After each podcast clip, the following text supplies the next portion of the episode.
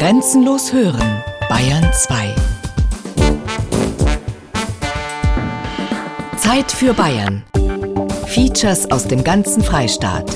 Sonn- und Feiertags kurz nach 12.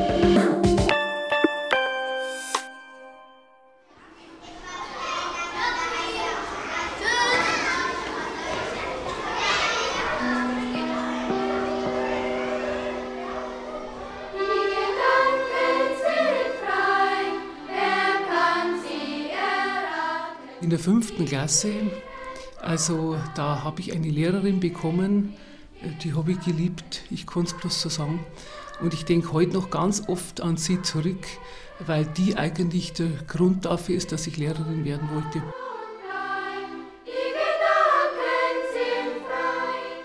Der Lehrer braucht, glaube ich, einmal eine Linie, eine Richtschnur für sein Handeln und diese Richtschnur müssen die Schüler erkennen.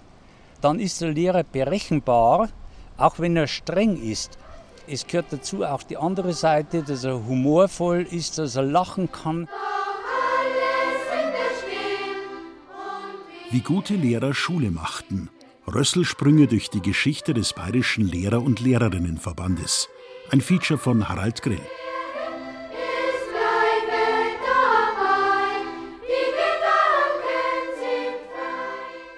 Also ich bin ganz persönlich der Überzeugung, dass eine Schulgemeinschaft, wo der Lehrer mit seinen Kindern ohne von außen irgendwie eingezwängt oder eingedrückt zu werden, dass sich da so viel Positives entfalten kann, dass das viel mehr wert ist als heutzutage die besten Arbeitsmaterialien, Methoden, didaktischen Möglichkeiten. Das ist für mich das A und O einer Schule.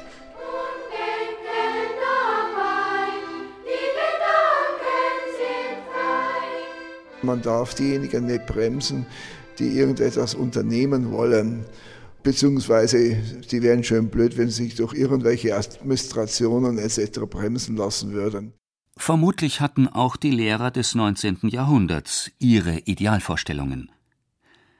Wenn das nur so einfach wäre. Der Staat ist ja keine Schulklasse, mit der man sich zusammenraufen kann. Aber der Staat, wer sonst, müsste die Rahmenbedingungen schaffen für eine optimale Schulorganisation. Abgesehen davon, es geht in jener Zeit nur um Lehrer. Den Frauen ist sogar der Hungerleiderberuf des Lehrers verschlossen. Dieses bemitleidende Wort Hungerleider ist nicht übertrieben. Da wohnt in einem Häuslein klein, ja Häuslein klein, das arme dort Schulmeisterlein, Schulmeisterlein. Lehrer erhalten damals für ihre Tätigkeit je nach Region eine unterschiedliche und äußerst bescheidene Entlohnung von den Städten und Gemeinden, deren Beschäftigte sie sind. Auf dem Land bekommen sie für ihre Arbeit eine armselige Wohnung und Unterstützung in Form von Naturalien. Als Schulmeister sind sie Aufseher und Bändiger einer unübersehbaren Menge von Kindern, denen sie, neben guten Manieren, die Grundrechenarten sowie das Lesen und Schreiben beibringen sollen. Dabei scheinen sie ihren Lehrerberuf oft nur nebenher betreiben zu können. Man braucht sie überall dort, wo sich Handwerker und Bauern nicht zu helfen wissen. Spott über die Dorfschulmeisterlein ist an der Tagesordnung. Es wird erzählt, dass die Lehrer bis zum Beginn des 20. Jahrhunderts ihren Schulkindern das ABC mit Hilfe ihrer vielen Nebenberufe beibringen konnten. A wie Advokat, B wie Bader, C wie Chorleiter, D wie Dorfbote, E wie Erzieher, F wie Feuerwehrmann, G wie Gemeindeschreiber. Kein Wunder, dass sich der Regensburger Bischof Seiler zur Ermahnungen veranlasst sieht. Über den Lehrerstand soll man nicht spotten, ihm muss geholfen werden. Natürlich mahnen auch die Lehrer selbst die Verbesserung ihrer Arbeitsbedingungen an. Am Beginn des 19. Jahrhunderts haben viele die Ständegesellschaft satt. Das Volk fordert mehr Rechte ein. Der Aufbruch aus der Agrargesellschaft in die industrielle Revolution hat begonnen. Die vielen Einzelnen begreifen, dass sie sich zusammentun müssen, um ihre Lage zu verbessern. Grad so wie es die Arbeiter überall im Land mit ihren Gewerkschaften vormachen. Am 22. August 1861 ruft der Lehrer Karl Heiß aus Achdorf bei Landshut zur Gründung des Bayerischen Lehrervereins auf. Der Gründungsaufruf erscheint in der Bayerischen Schulzeitung. Sollten nun wir Lehrer immer und in Ewigkeit isoliert und ohne Vertretung bleiben, wir, die wir für eine höchst wichtige, auf das Volkswohl sehr großen Einfluss ausübende Sache einzustehen haben, wir, die wir durch gehobene Achtung mit Erfolg unserem Beruf uns widmen können. Auf denn, teure Amtsbrüder, in allen Gauen unseres lieben Vaterlandes. Zeigt euch als Männer, die für ihr Amt begeistert sind gründet einen bayerischen Lehrerverein, der frei von jeder politischen Tendenz nur das Wohl der Schule und der vaterländischen Jugend im Auge behält. Am 27. Dezember 1861 versammeln sich etwa 200 Lehrer aus ganz Bayern im Reichssaal des Alten Rathauses in Regensburg und gründen den Bayerischen Lehrerverein.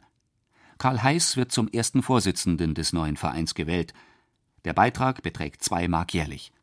Kassiert wird bei den monatlichen Bezirksversammlungen, die von den Mitgliedern fast vollzählig besucht werden. Vereinszeitung wird die bereits seit 1856 existierende Bayerische Schulzeitung. Grundsätzlich gilt schon damals, was der spätere Präsident des BLLV Wilhelm Ebert 100 Jahre später feststellt. Ich möchte sagen, für 90 Prozent der Lehrer war die politische Heimat nicht eine Partei, sondern der BLLV. Und auch zum Teil die geistige Heimat. Man war katholisch und evangelisch, aber die Freiheitsliebe des BLLV wollte man auch nicht missen, sondern hat sie ebenfalls voll unterstützt. Zwei Jahre später überreicht der Bayerische Lehrerverein dem Hohen Staatsministerium des Innern für Kirchen- und Schulangelegenheiten eine Denkschrift betreffend die Zusammenstellung von Materialien zu einem allergnädigst zu erlassenden vollständigen Gesetze für die Volksschulen in Bayern. Zentrale Anliegen die Institutionalisierung der Volksschule als Staatsanstalt, die Rechtsstellung des Lehrers als öffentlicher Diener, sprich Beamter, der Verzicht auf die geistliche Schulaufsicht und die nachhaltige Verbesserung der Lehrerbildung. Eine bessere Ausbildung der Lehrer? Wieso? Dagegen wendet sich im 19. Jahrhundert nicht nur die öffentliche Meinung, selbst Prinzregent Luitpold sagte einmal am Ende einer Inspektion zum Leiter des Freisinger Lehrerseminars Machen Sie meine Lehrer nicht zu gescheit. Um einiges drastischer sollte sich ein paar Jahrzehnte später in einigen protokollierten Tischgesprächen Adolf Hitler äußern, der eine besondere Abneigung gegen Volksschullehrer hegte. Eine übertriebene Ausbildung macht die Kinder durch Gehirnmassage blödsinnig. Die Volksschullehrer sollen nur den Wissensstoff lernen, der für den Elementarunterricht erforderlich ist. Deshalb braucht ein Lehrer, der sein ganzes Leben in einem Bauerndorf bleibt, auch keine akademische Vorbildung. Die Lehrerschaft aber hat bereits im 19. Jahrhundert eine andere Vorstellung von Bildung und orientiert sich beharrlich an ihren Zielen. Schule muss pädagogisch gedacht und gestaltet sein. Die in der Schule tätigen Lehrer benötigen beste Arbeitsbedingungen und als Pädagogen hohe soziale Anerkennung. Um dem abgesteckten Rahmen gerecht zu werden, verfolgt der BLV in der zweiten Hälfte des 19. Jahrhunderts noch eine Vielzahl weiterer Aktivitäten. 1875 gründet man die Kinder- und Jugendzeitschrift Jugendlust. Die Jugendlust hat sich inzwischen weiterentwickelt und ist heute eine der wichtigsten pädagogischen Kinder- und Jugendzeitschriften Deutschlands. Seit 1977 erscheint sie bundesweit in verschiedenen altersorientierten Ausgaben unter dem Namen Floh und Flohkiste. 1878 geht es bei der siebten Hauptversammlung des BLV um die Gleichberechtigung der Frauen. Die Delegierten beschließen, auch gebildete Personen weiblichen Geschlechts als Mitglieder des Vereins aufzunehmen. 1896 schafft der Verband die Allgemeine Unterstützungskasse. Die äußerst bescheidenen Lehrerpensionen werden durch diese Hilfskasse etwas aufgebessert. Daraufhin muss der jährliche Mitgliedsbeitrag auf 6 Mark erhöht werden. Vier Jahre später folgt die Gründung des Instituts des Rechtsschutzes. Damit steht allen BLV-Mitgliedern kostenfreier Rechtsschutz zu. Dies ist die Grundlegung der aktuellen Rechtsabteilung des BLLV.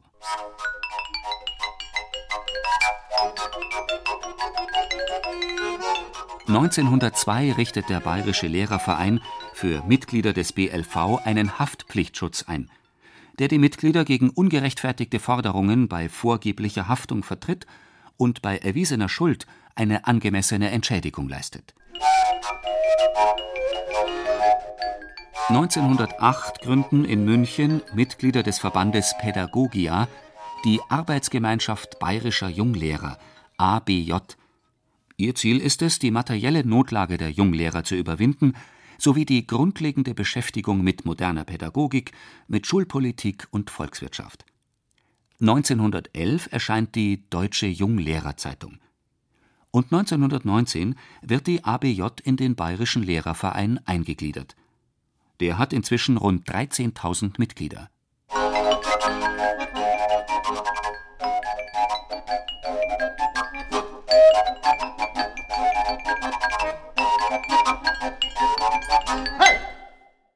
Seit ihrer gesetzlichen Einführung zu Beginn des 19. Jahrhunderts fordern die Lehrer die Abschaffung der kirchlichen Schulaufsicht. Viele Lehrer sind darüber hinaus noch bis Ende des Ersten Weltkrieges zum Mesner und Chordienst verpflichtet. Ein Schwandorfer Lehrerkind weiß ein Lied davon zu singen. Der Dienst meines Vaters begann Werktag für Werktag, auch in den Ferien um 6.30 Uhr. Da musste er oder eines der Familienangehörigen bereits zwei dunkle Treppen hinaufsteigen, um das sogenannte Erste zu läuten. Wie oft wünschte ich mir als Bub, wenn die Reihe zum Läuten an mir war, einen Druckknopf an der Bettlade, durch den man von den warmen Federn aus die Glocken in Schwung versetzen könnte. Kurz vor sieben Uhr, manchmal auch schon früher, musste mein Vater in der Sakristei sein, um alles für den Gottesdienst vorzubereiten. Während er dann die Staubdecke vom Altartisch entfernte und die Kerzen anzündete, erschien auch der Geistliche. Nachdem er diesen angezogen hatte, rannte er durch den Friedhof um die Kirche herum und zwei Treppen hinauf zur Orgelempore. Vor diesem Hintergrund erscheint es nur folgerichtig, dass die Regierung Kurt Eisner als eine der ersten Konsequenzen der Revolution die Schaffung eines Volksschulgesetzes mit fachmännischer Schulaufsicht ankündigt. Die Abschaffung der geistlichen Schulaufsicht in Bayern wird wirksam zum 1. Januar 1919. Nach der Ermordung Kurt Eisners folgt ihm sein Kulturminister Johannes Hofmann ins Ministerpräsidentenamt nach. Der einstige Lehrer ist Mitglied der SPD und des Bayerischen Lehrervereins. Offiziell wettert die Bayerische Bischofskonferenz, insbesondere der Münchner Erzbischof Michael von Faulhaber, gegen die Aufhebung der geistlichen Schulaufsicht. Intern ist man aber durchaus bereit, sich mit der Einschränkung der kirchlichen Kontrollbefugnis abzufinden noch im gleichen Jahr wird, mit der Verabschiedung des Schul und Lehrerbedarfsgesetzes, der jahrzehntelange Einsatz des Bayerischen Lehrervereins belohnt. Lehrer werden Staatsbeamte. Das gesamte Schulwesen steht unter Aufsicht des Staates. Die Schulaufsicht wird durch hauptamtlich tätige, fachmännisch vorgebildete Beamte ausgeübt. Das Bündnis von Thron und Altar ist beendet. Äußerlich ist das schon daran erkennbar, dass das Gebet für den König im Gottesdienst ersatzlos gestrichen wird. Wenige Tage nach der Revolution verlangt das Kultusministerium den Amtseid der Bischöfe auf den neuen Landesherrn. Jetzt eben den neuen Volksstaat. Die Bischöfe kommen der Aufforderung nach und gestehen die bis dahin königlichen Rechte stillschweigend auch der neuen Regierung zu. Freilich erwarten sie auch die bisherigen Gegenleistungen. Der seit 1917 amtierende Münchner Nuntius Eugenio Pacelli, der spätere Papst Pius XII., versucht diesem Zustand Rechtssicherheit zu verleihen. Das Bayerische Konkordat vom 29. März 1924 bedeutet eine längerfristige Absicherung der Bekenntnisschule. So wird in der Weimarer Republik der bayerische Schulkampf aus der Zeit der Monarchie weitergeführt. Die katholische Kirche setzt sich für den Bestand der Bekenntnisschulen ein während Liberale, Sozialdemokraten, der Bayerische Lehrerverein, aber auch der Nationalsozialistische Lehrerbund NSLB für die Einführung der Gemeinschaftsschulen kämpfen.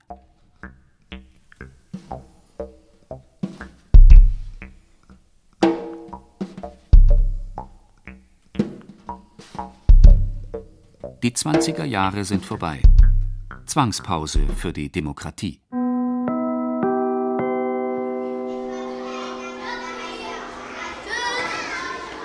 Die Landesgeschäftsstelle des BLLV befindet sich in einer neoklassizistischen Villa am Bavaria-Ring in München. Gegenüber dem monumentalen Standbild einer Frau namens Bavaria.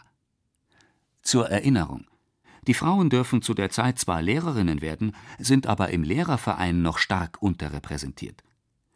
Der Bayerische Lehrerverein hat diese Villa in München 1930 erworben, in der Absicht, dort die Süddeutsche Lehrerbücherei unterzubringen in einem der Konferenzräume eine Bildergalerie der Vorsitzenden und Präsidenten. 1861 Karl Heiß, Lehrer aus Achdorf. 1875 Max Koppenstädter aus Geisenfeld. 1889 Johann Baptist Schubert aus Staffelstein und später Lehrer, Mesner und Organist in Schopflohe bei Nördlingen. 1919 Daniel Winkle, Augsburg.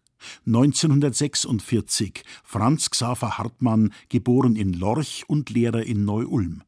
1955 bis 1984 Wilhelm Ebert aus Fleißen im Egerland. Dazwischen 1962 bis 1967 Hugo Zirngiebel aus Regensburg als kommissarischer Vorsitzender. Ab 1984 Albin Dannhäuser aus Großwenkheim in Unterfranken und 2007 Klaus Wenzel, ein gebürtiger Amberger. Ein Foto fehlt. Josef Bauer, zunächst Mitglied der SA und später der SS, war schon in den frühen 20er Jahren ein enger Weggefährte Adolf Hitlers gewesen. Im Bilderrahmen anstelle seines Konterfeis die Schilderung der Geschichte des BLV während des Dritten Reiches. Drei Monate nach der Machtübernahme der Nationalsozialisten findet in München im April 1933 eine außerordentliche Hauptversammlung statt, in welcher der gesamte Vorstand zurücktritt. Als neuer Vorsitzender wird der Münchner Lehrer Josef Bauer gewählt. Der Bayerische Lehrerverein kann sich, aufgrund der starken Position dieses neuen Vorsitzenden innerhalb der NSDAP, bis 1938 gegen die Auflösung wehren.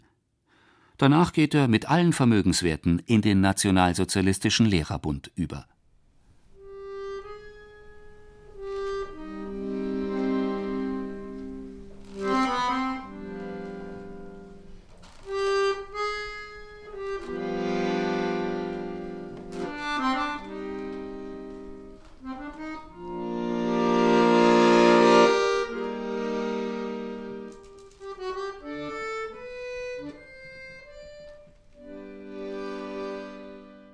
Bildung als Menschenrecht.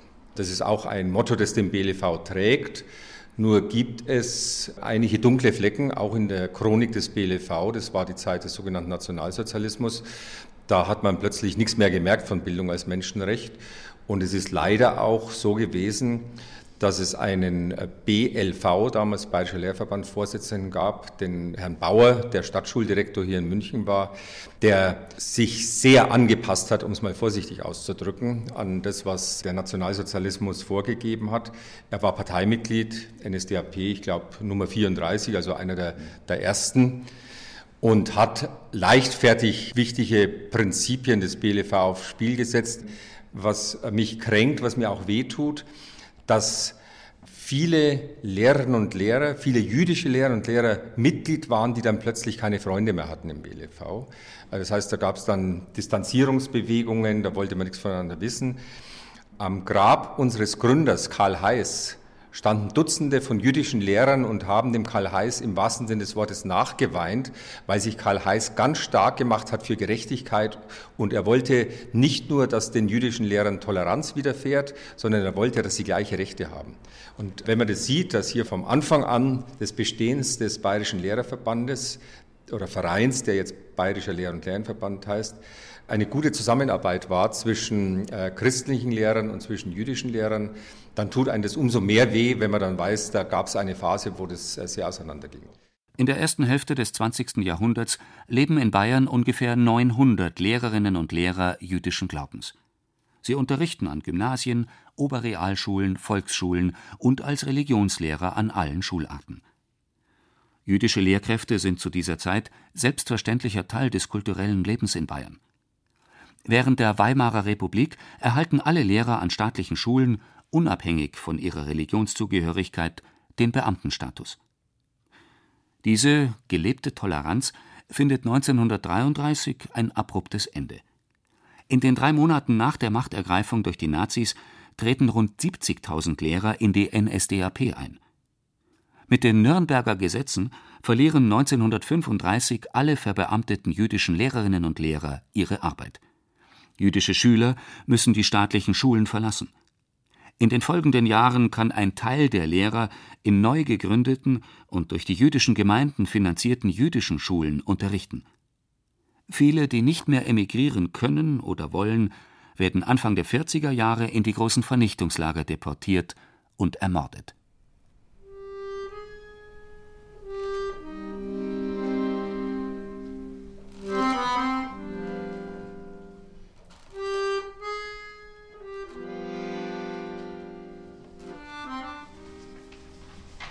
Meine sehr verehrten Damen und Herren, ich habe es gesagt, der BLV hat Schuld auf sich geladen. Wir haben Klaus Wenzel, seit 2007 Präsident des BLLV, spricht in einer Gedenkveranstaltung einleitende Worte für die verfolgten und ermordeten Lehrer jüdischen Glaubens. Wir als BLV leiten aus den Erfahrungen des letzten Jahrhunderts der BLLV initiierte im Sommer 2009 das Geschichtsprojekt Aufstehen gegen Vergessen und Unrecht. Dass wir gegen Diskriminierung und Ausgrenzung aufstehen. Schüler recherchierten die Schicksale von jüdischen Lehrern, die zu Beginn der Gewaltherrschaft der Nationalsozialisten in Bayern an Gymnasien, an Volksschulen oder an jüdischen Schulen tätig waren. Nach mehrjähriger Nachforschung sind nun 121 Lehrerinnen und Lehrer aus Bayern mit Namen und Kurzbiografien bekannt. Martha Harburger, geborene Jakob, Handarbeitslehrerin in Regensburg. Martha Harburger wurde zusammen mit ihrem Ehemann am 20.11.1941 nach Kaunas deportiert und dort am 25.11.1941 erschossen. Sie wurde 58 Jahre alt. Rosa Harburger, Turnlehrerin und Modistin in München. Rosa Harburger wurde zusammen mit ihrem Mann am 13.03.1943 in das KZ Auschwitz deportiert und dort am 17.03.1943 ermordet. Sie wurde 50 Jahre alt. Irma Marianne Hecht, Privatlehrerin für alte Sprachen und wissenschaftliche Hilfskraft in München. Irma Marianne Hecht wurde am 20.11.1941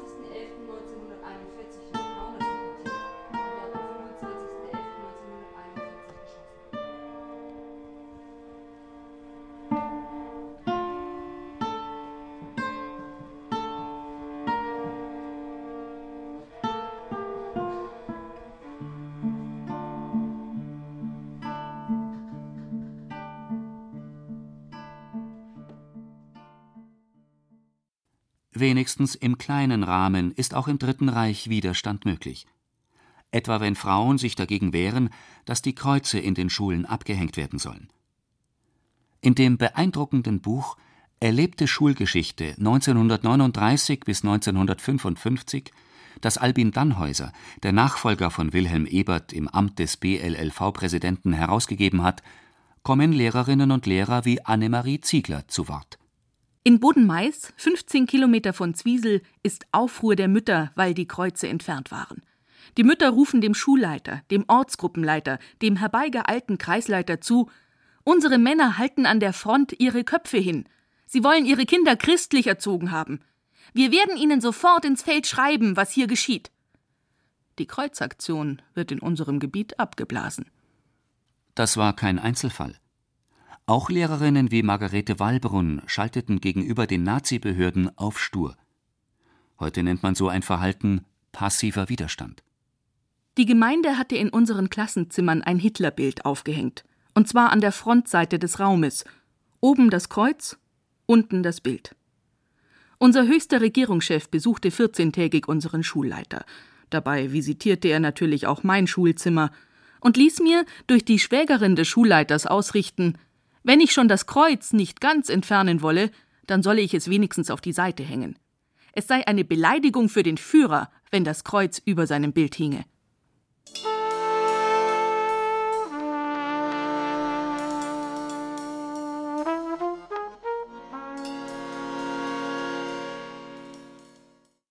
Bereits am 20. März 1946 genehmigt die amerikanische Militärregierung die Petition Concerning the Re-establishing of the Bavarian Teachers Association, die Wiedergründung des BLV.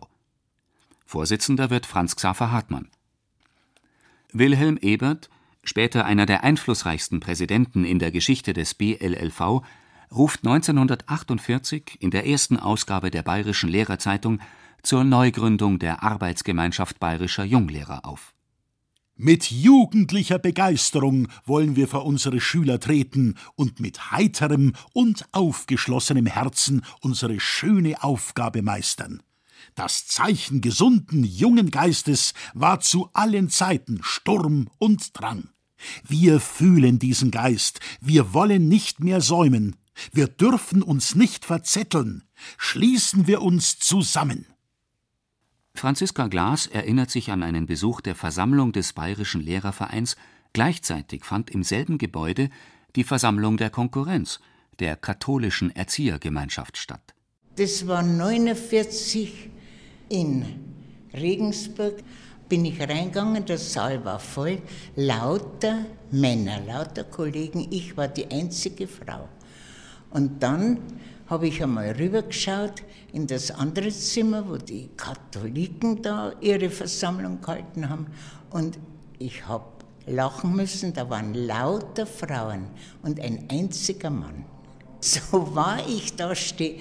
Ich habe mich selber amüsiert, habe mir gedacht, da schau mal an, wie sich das nach Geschlechtern trennt.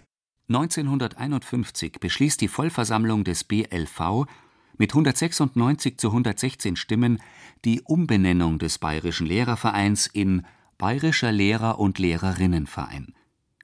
Der BLLV hat in diesem Jahr rund 17.000 Mitglieder.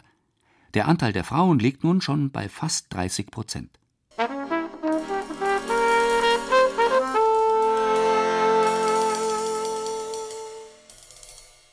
Nach dem Zweiten Weltkrieg wird der Bayerische Lehrer- und Lehrerinnenverein zu einer der wichtigsten überparteilichen Kräfte im Bereich der Schulpolitik. Aus dem kleinen Verein ist ein großer Verband geworden. Da sind die ehrenamtlichen Funktionäre des Öfteren überfordert, denn es wird mehr und mehr Gremienarbeit und Verhandlungsgeschick notwendig. Ich glaube, das lernt man sehr schnell, wenn man weiß, wie politische Prozesse ablaufen und man will was ändern. Da gibt es nur Koalitionen in der Sache und natürlich äh, muss man das Gros der Medien auf seiner Seite haben. Und zwar auf Überzeugung, nicht nur aus Korruption oder Bestechung und Gutwill.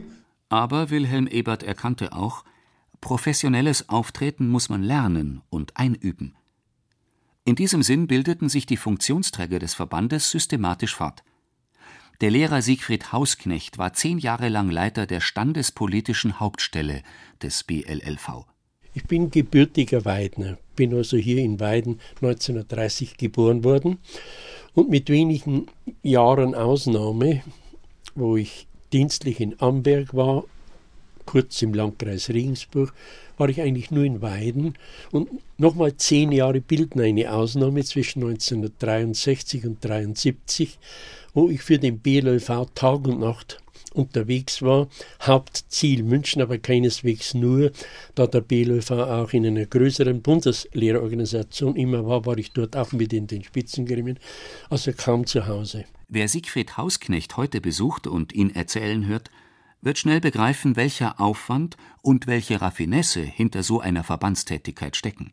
Als ich dann in Weiden diese Hauptstelle in einer äh, Wohnung eines Kollegen, der damals Stellvertreter wurde, ein ganzes Stockwerk einrichtete, da gab es keinen Computer und kein Internet. Wer das nicht berücksichtigt, wird mich nie verstehen, was ich jetzt sage. Ja? Wenn ich jetzt den BLV in Standespolitik zu vertreten habe, von Wahl zu Wahl, aber das waren zehn Jahre dann so, dann muss ich schauen, dass ich, wenn ich mit Verhandlungspartnern rede, mindestens so viel zu dem, was ich vortrage und worum es mir geht, einbringen kann wie der Gesprächspartner. Und um das zu können, habe ich mir gedacht, du musst die breitestmögliche Informationspalette haben. Und dann habe ich als erstes ein großes Archiv, fahrbar auf Gleis, in der Wohnung angeschafft. Und nach kurzer Zeit standen 1000 Ordner da. Nicht? Und damit war das mit Riesenabstand das größte staatspolitische Archiv unter allen Lehrerverbänden Deutschlands, damals West. Ich habe Vergleiche, weil ich ja mit diesen Kollegen immer wieder bei übergreifenden Tagungen auf Bundesebene zusammenkam. Also es ist nicht meine Erfindung in etwa.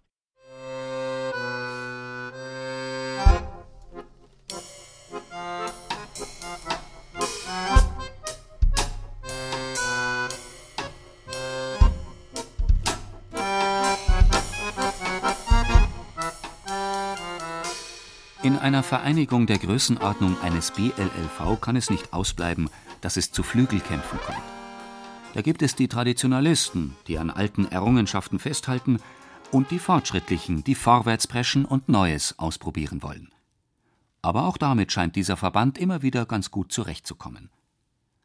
Wilhelm Ebert will, im Sinne einer Professionalisierung des Verbandes, die Einstellung eines hauptamtlichen Studenten- und Junglehrerreferenten durchsetzen – Daran entzündet sich eine bereits länger schwelende Auseinandersetzung um den Führungsstil.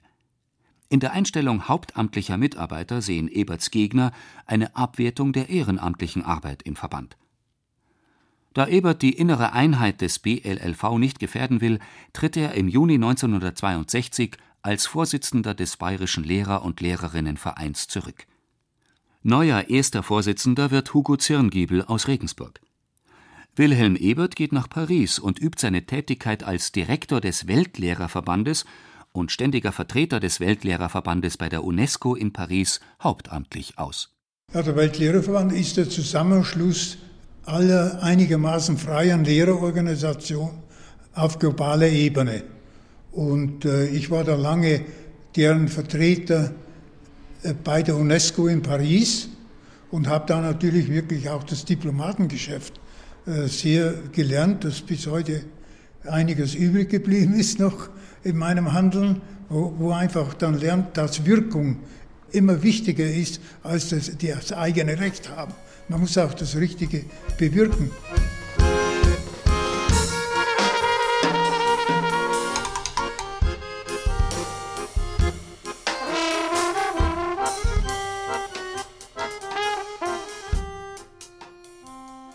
Eines der wichtigsten Themen bis zum Ende der 60er Jahre war die Auseinandersetzung um die konfessionsgebundene Schule, nur für Kinder eines Bekenntnisses, im Gegensatz zur Gemeinschaftsschule.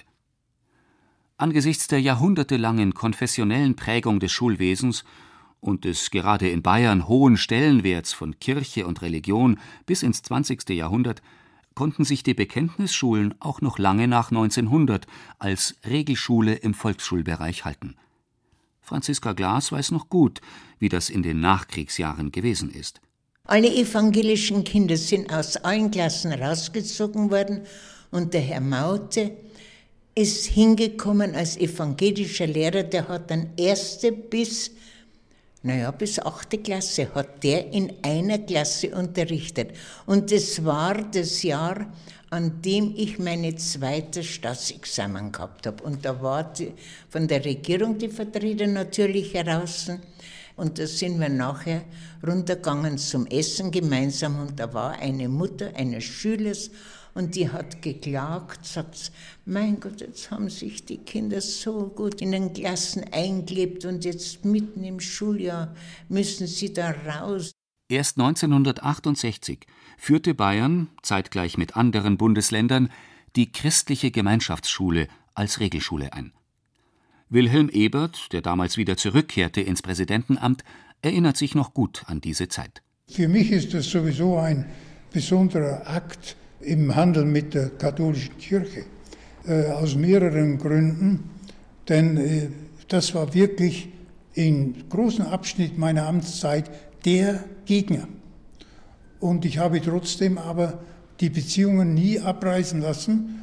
Und während der berühmten Viererkoalition, wo die CSU nicht in der Regierung war, war ich es, der im Vatikan dafür gesorgt hat, dass der Kultusminister, der dann eben nicht von der CSU war, das war der Professor Rucker damals, vom Privatsekretär vom Papst empfangen wurde. Ich habe auch wiederholt mit dem gesprochen. Also wir waren schon da, aber der bajuwarische Katholizismus wollte davon eigentlich auch nichts wissen. Und hatte natürlich den damaligen Papst Pius XII. in dieser Zeit nach, nach 45 voll auf seiner Seite.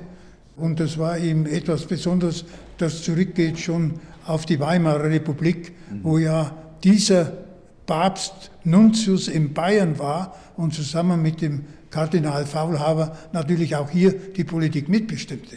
Das muss man alles wissen und dann auch einfädeln, wer mit wem reden kann. Angesichts der veränderten Rahmenbedingungen, mit der zunehmenden konfessionellen Mischung der Bevölkerung, dem Nachlassen religiöser Bindungen sowie dem ökumenischen Aufbruch im Gefolge des Zweiten Vatikanischen Konzils erscheint die Bekenntnisschule sogar ihren Befürwortern zunehmend unzeitgemäß. Doch die bayerische Staatsregierung mit ihrer CSU-Landtagsmehrheit ist lange nicht bereit, wegen der Konfessionsschule einen Konflikt mit der katholischen Kirche auszutragen. Erst als SPD und FDP 1967 68 Volksbegehren zur christlichen Gemeinschaftsschule ankündigen, lenkt die Staatsregierung ein und einigt sich mit den beiden Oppositionsparteien darauf, die Volksschule zur Gemeinschaftsschule zu erklären in der nach den Grundsätzen der christlichen Bekenntnisse unterrichtet wird. Der Volksentscheid wird am 7. Juli 1968 mit einer Mehrheit von 76,3 Prozent angenommen.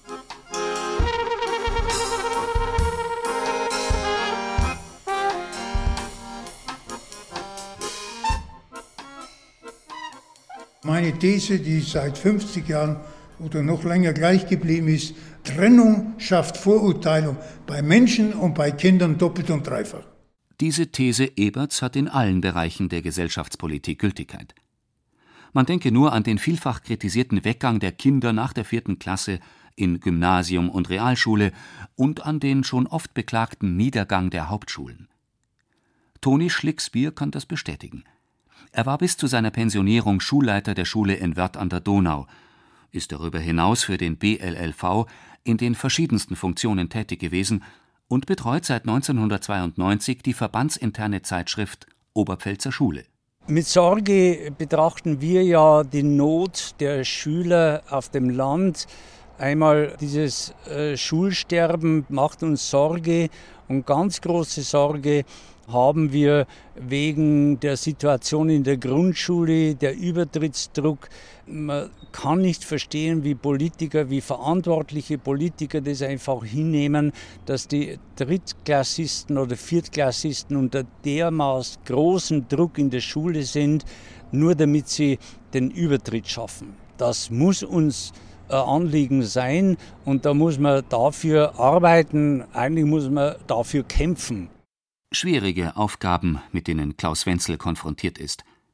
Er wurde auf der 51. Landesdelegiertenversammlung 2007 zum Präsidenten des BLLV gewählt. Über 30 Jahre hat er in Schulen unterrichtet. 15 Jahre war er Seminarlehrer. Von 1984 bis 2007 leitete er die Abteilung Schul- und Bildungspolitik. Mit ihm übernimmt eine neue Generation die Führung des Verbandes. Ein Schulpolitiker muss seinen Blickwinkel anders wählen. Bleibt also der Spagat zwischen den Visionen und den kürzer gesteckten Zielen der Alltagspolitik.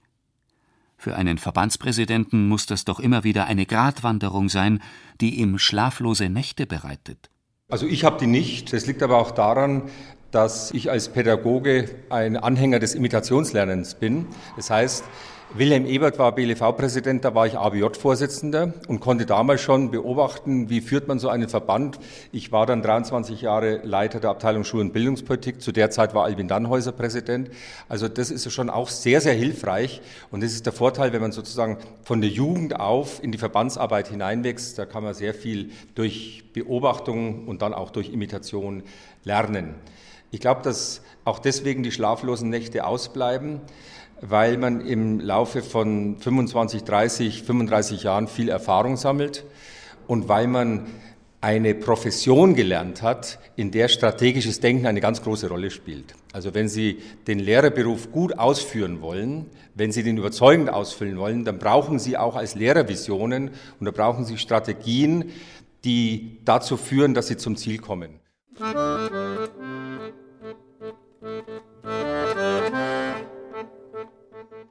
Max Riedel geht heuer in den Ruhestand. Die meiste Zeit war seine Dienststelle die Volksschule in Eschelkam im Landkreis Cham, direkt an der tschechischen Grenze, während der letzten Jahre als Schulleiter. Er ist immer gern Lehrer gewesen. Die Schulentwicklung der vergangenen Jahre aber betrachtet er mit Argwohn und Sorge. Das Wort Schulentwicklung haben wir mitgekriegt zu einem Zeitpunkt, als diese Schule, diese kleine Schule, noch kleiner gemacht wurde durch R6, durch das Ende der Talhauptschule. Das war dann Schulentwicklung hier. Wir haben das nicht als sehr positiv empfunden. Ich denke, man sollte überlegen, ob unterm Strich sich die Mühe gelohnt hat oder ob es nicht besser gewesen wäre. Man hätte Anführungszeichen wenig eingegriffen und die Leute sich selber entwickeln lassen, als sie von außen zu entwickeln. Das ist das Problem. Ja? Weil dann haben sich auch viele wegentwickelt. Die Eltern sind ja nicht blöd. Wenn ich dann feststelle, dass vermehrt Schulanträge kommen auf Rückstellungen. Wir haben es zugelassen, statt festzustellen, was für Menschen haben wir in der Schule geformt und gefördert, wird wirklich wichtiger, welche Steigerung der Punktezahlen bei Lesen oder Rechtschreiben wir erreicht haben. Ich bin jetzt seit 71 Lehrer. Was hat sich alles verändert? Wir haben alle noch den Unterschied zwischen Wert und Preis gekannt. Heute weiß man den Preis.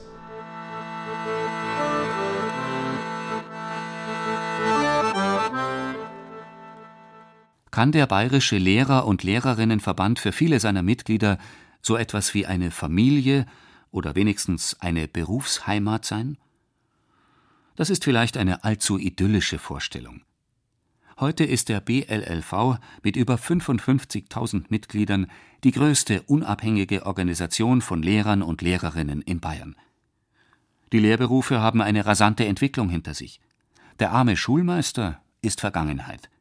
Die Lehrerinnen und Lehrer sind gut ausgebildet und finanziell abgesichert. Auch das ganze Umfeld des Verbandes und das Berufsbild der Lehrer haben sich verändert. Am Beginn des 21. Jahrhunderts entwickelt sich der Lehrerberuf zum Frauenberuf. Was für eine Wendung! Kindertagesstätten und Grundschulen sind Orte geworden, an denen Kinder vorwiegend mit Frauen zu tun haben. Nur noch jeder siebte Grundschullehrer ist ein Mann. Gleichzeitig wachsen immer mehr Kinder bei ihren Müttern auf, ihnen fehlen männliche Bezugspersonen. Eva Griesbeck und Sabine Stegerer stehen am Anfang ihrer Laufbahn als Lehrerinnen. Sie arbeiten beide das erste Jahr als Lehramtsanwärterinnen in der Grund- und Mittelschule in Wald in der südlichen Oberpfalz. Man spürt bei beiden, welchem Druck sie vom Arbeitspensum her ausgeliefert sind und gleichzeitig, dass sie sich vom Verband im Augenblick wenig erwarten. Wir sind ja einmal schon mal eingeengt durch den Lehrplan, den wir einfach erfüllen müssen oder sollten von der Stofffülle, die einfach zu bewältigen ist, äh, auf das ganze Jahr gesehen. Ich denke, äh, das engt einen schon extrem ein. Es ist einfach eine harte Zeit. Ich komme meistens so zwischen halb zwei und zwei heim und dann brauche ich nur mal, um meine Stunden vorzubereiten, Minimum zwei Stunden. Nach oben hin keine Grenzen gesetzt. Es wird auch öfter mal elf, halb zwölf. Da ist aber jetzt noch nicht das eingerechnet, wenn man besondere Unterrichtsvorbereitungen hat, Schülerbeobachtungen, Hausarbeiten schreiben, den ganzen Schriftkram. Ja, Zeit ist ein Thema, würde ich sagen. Ja, man investiert extrem viel Zeit in das Referendariat. Ähm, wenn andere sagen, sie haben Ferien, dann sage ich ja, ich habe mal zwei Tage äh, frei. Und ähm, dann werde ich mich wieder an meine Schulsachen setzen. Also es bestimmt momentan das Leben. Es ist ja nicht nur die Schule vorbereiten, man hat ja zweimal die Woche Seminar und äh, dafür müssen auch Vorträge vorbereitet werden. Wie die Frau Griesbeck schon gesagt hat, man muss sich mit Hausarbeitsthemen beschäftigen. Und es fällt immer nur irgendwie außerordentlich was an, wo man auch noch ein bisschen Zeit investieren kann. Gleichzeitig ist es erstaunlich, mit wie viel Begeisterung sie sich ihren schulischen Aufgaben stellen. Man fragt sich unwillkürlich, was sie antreibt.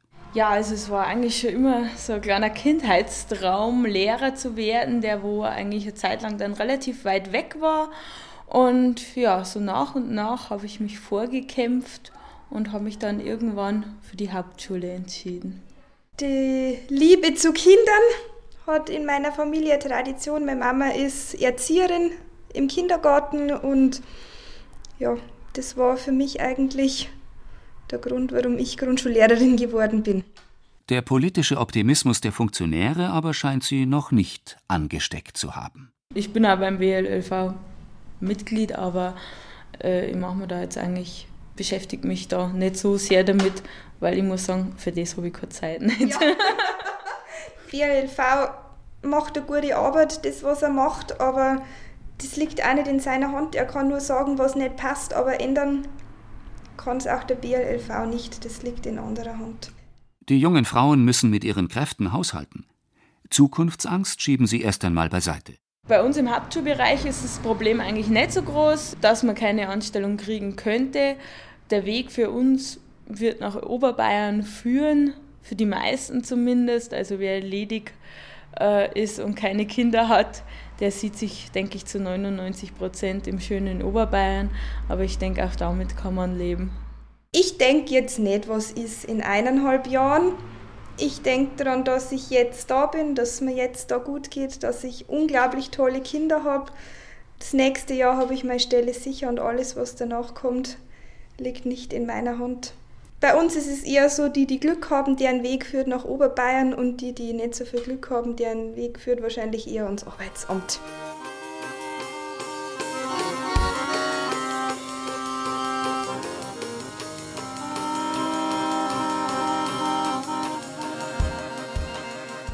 Die Glaubwürdigkeit ist schnell dahin, wenn das politische Gegenüber merkt, dass hinter den tagespolitischen Verlautbarungen die Vision verloren geht. Wilhelm Ebert hat die großen Ziele nie aus den Augen verloren. Das ist wohl extrem wichtig, wenn man im Gewurl der Tagespolitik steckt. Diese Visionen sind ja nicht irgendwelche Hirngespinste, sondern sind an der Zukunft orientierte Ziele, die dem Ideal einfach ein bisschen näher kommen.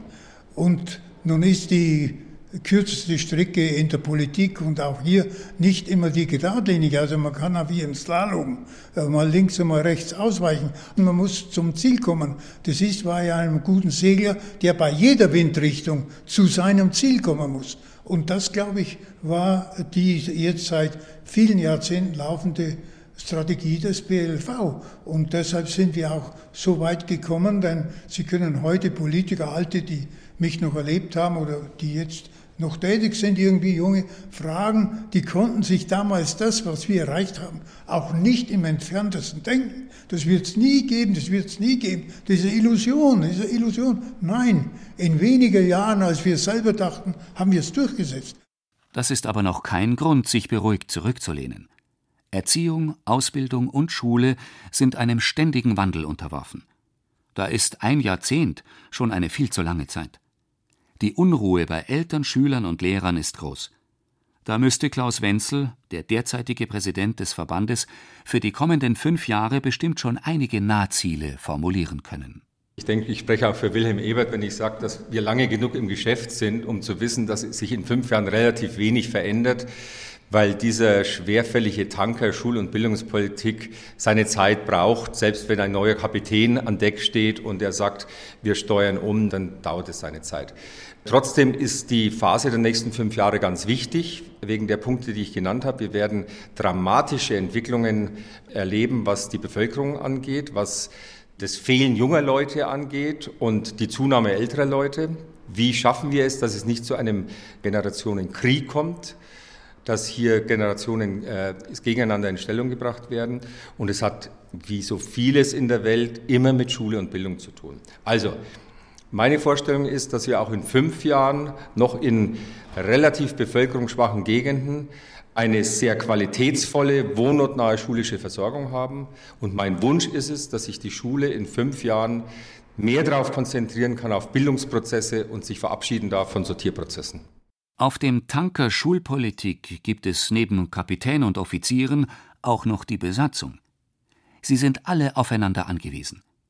Es geht nicht um Maschinen, sondern um Menschen. Das heißt, neben der übergeordneten politischen Ebene gibt es im Lehrerberuf immer auch gleichberechtigt die persönliche. Der Lehrer, der auf seine Schüler als Vorbild wirkt, der Gesprächsbereitschaft gegenüber den Kollegen und Eltern erkennen lässt, der Selbsttätigkeit und Eigeninitiative fördert. Ich glaube, also äh, das Schaffen von einer wirklich guten, positiven Atmosphäre, wo also wirklich jeder gern reingeht, wo man sagt, egal was heute passiert, das kann so schlimm nicht sein, dass man nicht unterm Strich doch auch Spaß machen kann.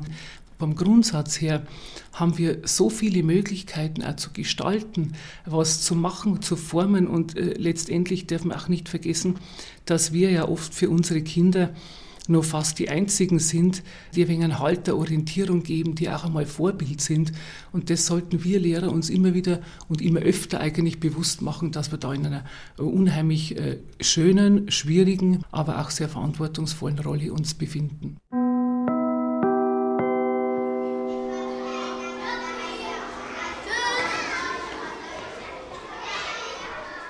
Ursula Schroll die Schulleiterin der Volksschule in Mühlhausen bei Neumarkt in der Oberpfalz hat die Schultür hinter sich zugemacht und ist jetzt wieder daheim. Der letzte Gong klingt vielleicht noch nach in ihren Ohren. Aber jetzt ist Feierabend. Jetzt hat sie ihre Ruhe. Jetzt fängt die Freizeit an. Selbstverständlich. Nein, schön wär's. Ab und zu ist auch der Gong für die Lehrer dann das Signal, dass jetzt ein bisschen Freizeit kommt. Aber Lehrer sein ist ein besonderer, ein bestimmter Beruf, wo man nicht mit dem Klingelton abschalten kann. Die Arbeit sowieso nicht, äh, die nimmt man mit. Aber das, was eigentlich das große Problem bei uns Lehrern ausmacht, das ist, dass wir, äh, wie auch in anderen sozialen Berufen, eigentlich nicht abschalten können. Also die Kümmernisse, natürlich auch die netten, schönen Sachen, die Probleme, die nehmen wir mit nach Hause und halt nicht bloß am Nachmittag, sondern die beschäftigen uns dann auch in der Nacht. Und das sind Dinge, die das Lehrersein manchmal schon schwierig machen und fordernd letztendlich.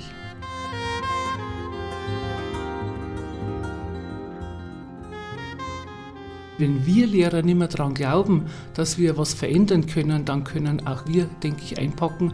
Und dann äh, zählt auch für uns der Gong, der sagt, jetzt ist Schluss, jetzt gehen wir nach Hause.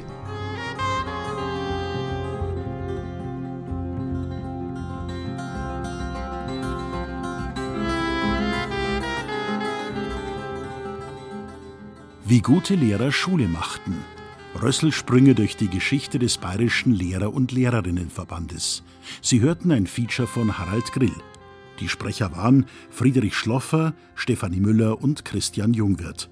Ton und Technik Sigi Hermann, Redaktion Gerald Huber. Ich habe aus meiner Zeit, aus meiner Anfangszeit, nur Schulen in Erinnerung, wo es überhaupt keinen Gong und gar keine Glocken gibt. Und das ist sowas von schön für einen Schulleiter und für einen Schullehrer, weil man nicht eingängt wird durch eine Glocken, weil man sich zeitlich viel anders orientieren kann. Ich denke da wahnsinnig gern an die Zeit zurück.